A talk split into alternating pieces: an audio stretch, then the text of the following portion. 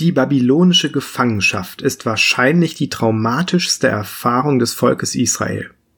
Jerusalem geplündert, der Tempel Gottes zerstört, Exil in Babylon. Wie konnte all das Gottes auserwähltem Volk zustoßen? Wenn man sich das vergegenwärtigt, was muss man sich dann unter der babylonischen Gefangenschaft der Kirche vorstellen? Welche dramatischen Ereignisse würden eine solche Bezeichnung rechtfertigen? Wir schauen uns heute an, was Martin Luther damit meint.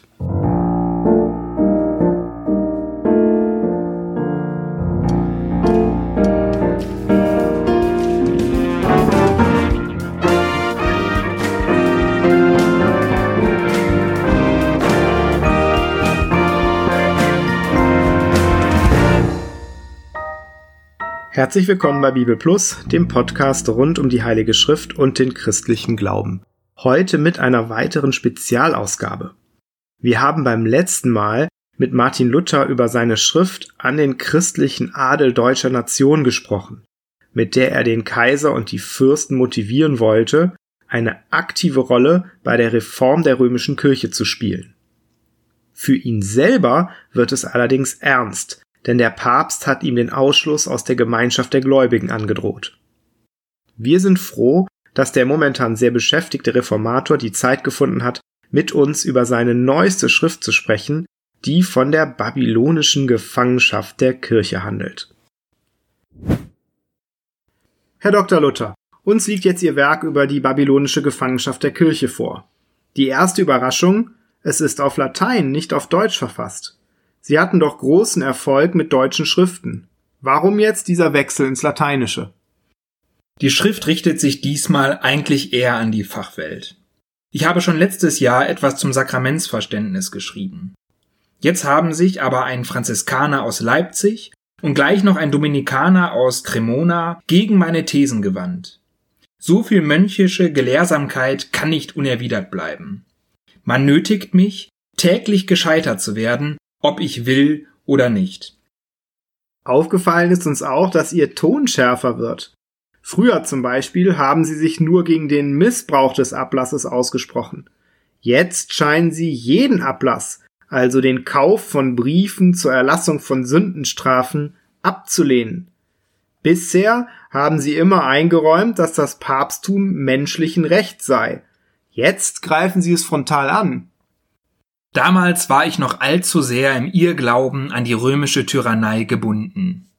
Als aber die Papisten den Ablass mit großem Eifer in Schutz nahmen, wurde mir klar, dass er nichts anderes ist als ein reines Betrugsunternehmen der römischen Speichellecker, mit dem sie den Glauben an Gott ebenso zugrunde richten wie die Finanzen der Menschen. Und das Papsttum? Ich bin mittlerweile überzeugt, dass der Papst das Reich von Babylon ist, das die Kirche gefangen hält. Damit sind wir dann auch schon beim Thema Ihrer Schrift. Worin soll denn diese Gefangenschaft konkret bestehen? Die erste Gefangenschaft ist die Kommunion unter einer Gestalt. So hält Rom das Abendmahl gefangen. Sie kritisieren also, dass die Laien nur das Brot, nicht aber auch den Kelch beim Abendmahl erhalten? So ist es. Ich habe ja schon beim letzten Mal erklärt, dass die ganze Unterscheidung zwischen Laien und Geistlichen eine Erfindung ist. Christus hat bei seinem letzten Abendmahl Brot und Wein eingesetzt. Man hält ihnen hier Johannes 6 entgegen, wo Christus nur vom Brot redet. Johannes 6 hat mit dem Thema gar nichts zu tun, da dort mit keiner Silbe vom Sakrament die Rede ist. Und das nicht nur, weil das Sakrament noch gar nicht eingesetzt war, sondern viel eher noch, weil der Zusammenhang der Sätze klar zeigt, dass Christus dort von einer geistlichen Speise spricht. Es wird aber von vielen behauptet, dass Christus hier vom Sakrament redet. Schriftmissbrauch und Schriftverständnis, das sind zwei verschiedene Dinge. Wenn hier das Sakrament gemeint wäre, würde ja Christus mit den Worten, wenn ihr mein Fleisch nicht esst, dann habt ihr kein Leben, alle Kinder, Kranken, Abwesenden oder sämtliche Leute, die sonst irgendwie verhindert sind, der sakramentalen Mahlzeit beizuwohnen, verdammen, wie groß auch ihr Glaube wäre. Dazu sollte man das Kapitel auch zu Ende lesen, denn ab Vers 53 redet Christus auch davon, dass man sein Blut trinken müsse. Der Bruder aus Cremona meint es wahrscheinlich nicht böse, schwafelt aber munter drauf los, ohne die blasseste Ahnung. Wenn Johannes 6 also zum Thema nichts beiträgt, worauf stützen Sie dann Ihre Haltung? Es gibt zwei Stellen, die ganz eindeutig unser Thema behandeln. Die Evangelien in der Abendmahlszene und Paulus, 1. Korinther 11. Matthäus, Markus und Lukas stimmen darin überein, dass Christus allen Jüngern das ganze Sakrament ausgeteilt hat. Und Paulus hat beide Teile weitergegeben. So viel ist sicher. Nach Matthäus hat Christus übrigens nicht etwa beim Brot gesagt, esst alle davon, sondern vielmehr beim Kelch, trinket alle daraus. Entsprechend sagt Markus nicht etwa, sie aßen alle davon, sondern sie tranken alle daraus. Beide also setzen den Hinweis auf die Allgemeinheit zum Kelch und nicht zum Brot, als ob der Geist vorausgesehen hätte, dass einigen die Gemeinschaft am Kelch untersagt wird, obwohl er nach Christi Willen für alle gemeinsam gedacht war.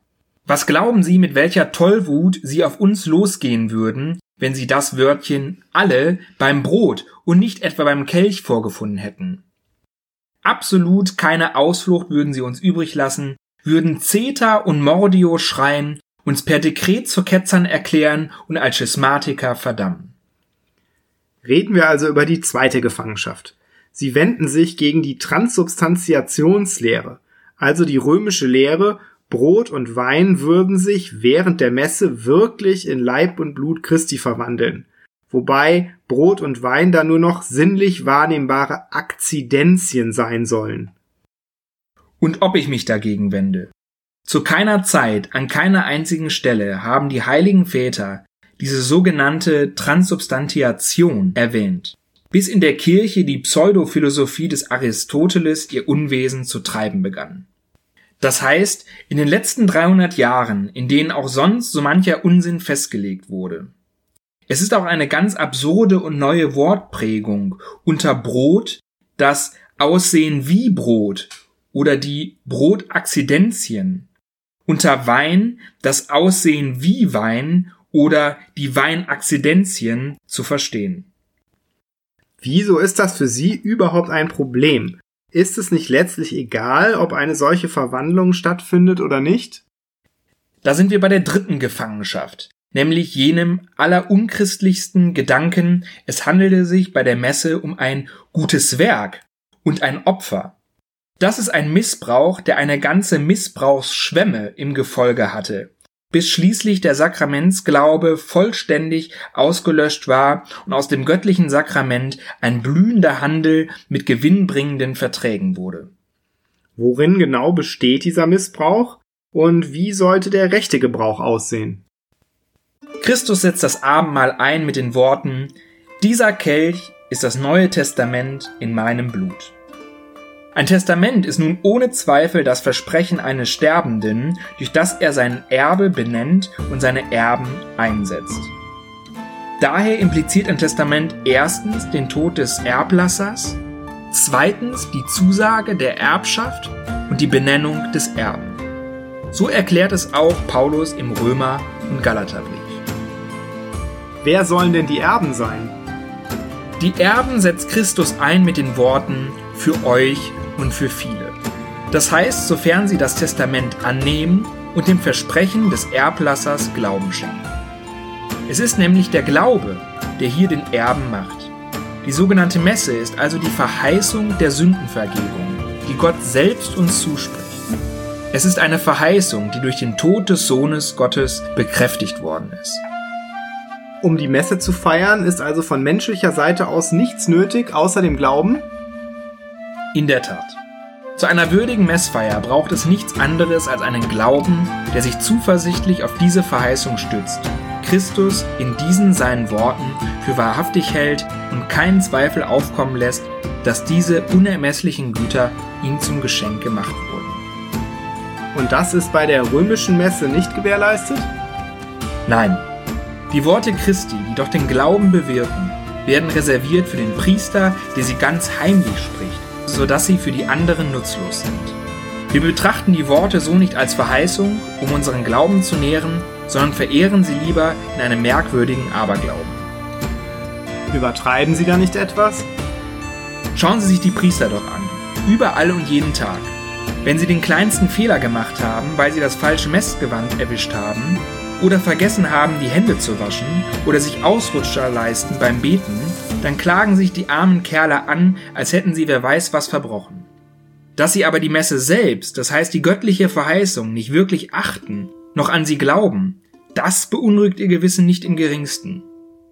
Das kommt daher, dass sie nicht den Glauben lehren, sondern von gewirkten Werken, vom Teilhaben und von den Früchten der Messe reden, bis sie schließlich vollends abgründig werden, um über die Transsubstantiation und unzählige weitere metaphysische Flausen zu faseln. So wird aus dem Abendmahl, das eine Verheißung Gottes an die Menschen ist, die im Glauben angenommen werden soll, plötzlich ein Werk der Menschen für Gott, das keinen Glauben braucht. Genauso ist es mit der Messe geschehen, die durch die Lehre unchristlicher Menschen in ein gutes Werk verwandelt wurde. Auf diesen Sand haben sie dann ihre ganze Widmungen und Teilhaberschaften und Bruderschaften und Jahrestage gebaut und noch unzählige weitere solcher Geschäfte des Erwerbs und Gewinns. Wollen Sie etwa die Praxis und Auffassung sämtlicher Kirchen und Klöster, denen Sie Ihren jahrhundertelangen Wohlstand verdanken, einfach über den Haufen werfen? Genau das ist es, was mich dazu veranlasst hat, über die Gefangenschaft der Kirche zu schreiben. Nun sprechen Sie in Ihrer Schrift noch weitere Sakramente an, etwa die Taufe. Vielleicht erklären Sie uns zum Schluss, was denn überhaupt als Sakrament gelten kann. Ein Sakrament ist eine göttliche Verheißung von Gottes Gnade, die von der Schrift mit einem äußeren Zeichen verbunden wird. Dann bleiben von den klassischen sieben Sakramenten aber nicht viel übrig. Was ist mit Ehe? Was ist mit Firmung, Priesterweihe, letzter Ölung? Das sind für mich alles keine Sakramente. Bei strenger Handhabung des Wortgebrauchs gibt es eigentlich nur zwei Sakramente in der Kirche Gottes. Taufe und Abendmahl. Die übrigen Verheißungen sind, weil sie nicht mit Zeichen verknüpft sind, einfach nur Verheißungen. Rechnen Sie noch mit einer Antwort der Brüder, die ihre Haltung zum Sakrament kritisiert haben? Mögen Sie antworten, ich habe genug gesagt. Mir scheint auch, dass die Schriften dieser Leute genug widerlegt sind, wenn man sie einfach nur durchliest. Vielen Dank für das Gespräch. Und das war die zweite Episode von Bibel Plus zum Jubiläum der reformatorischen Hauptschriften. In der kommenden Episode sprechen wir mit dem Wittenberger Theologieprofessor über seine nächste Schrift, in der es um nicht mehr und nicht weniger geht als um die Freiheit eines Christenmenschen. Vielleicht verrät er uns dann auch, was er in Bezug auf die Androhung des Banns unternehmen will, sollte der Papst nicht noch einlenken. Bis zum nächsten Mal. Ich hoffe, wir hören uns.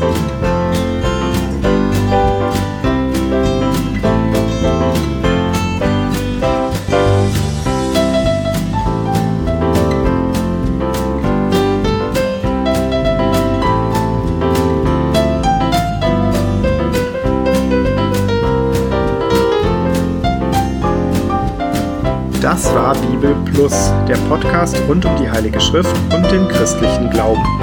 Weitere Informationen und Kontaktmöglichkeiten finden Sie im Internet unter www.bibel.plus.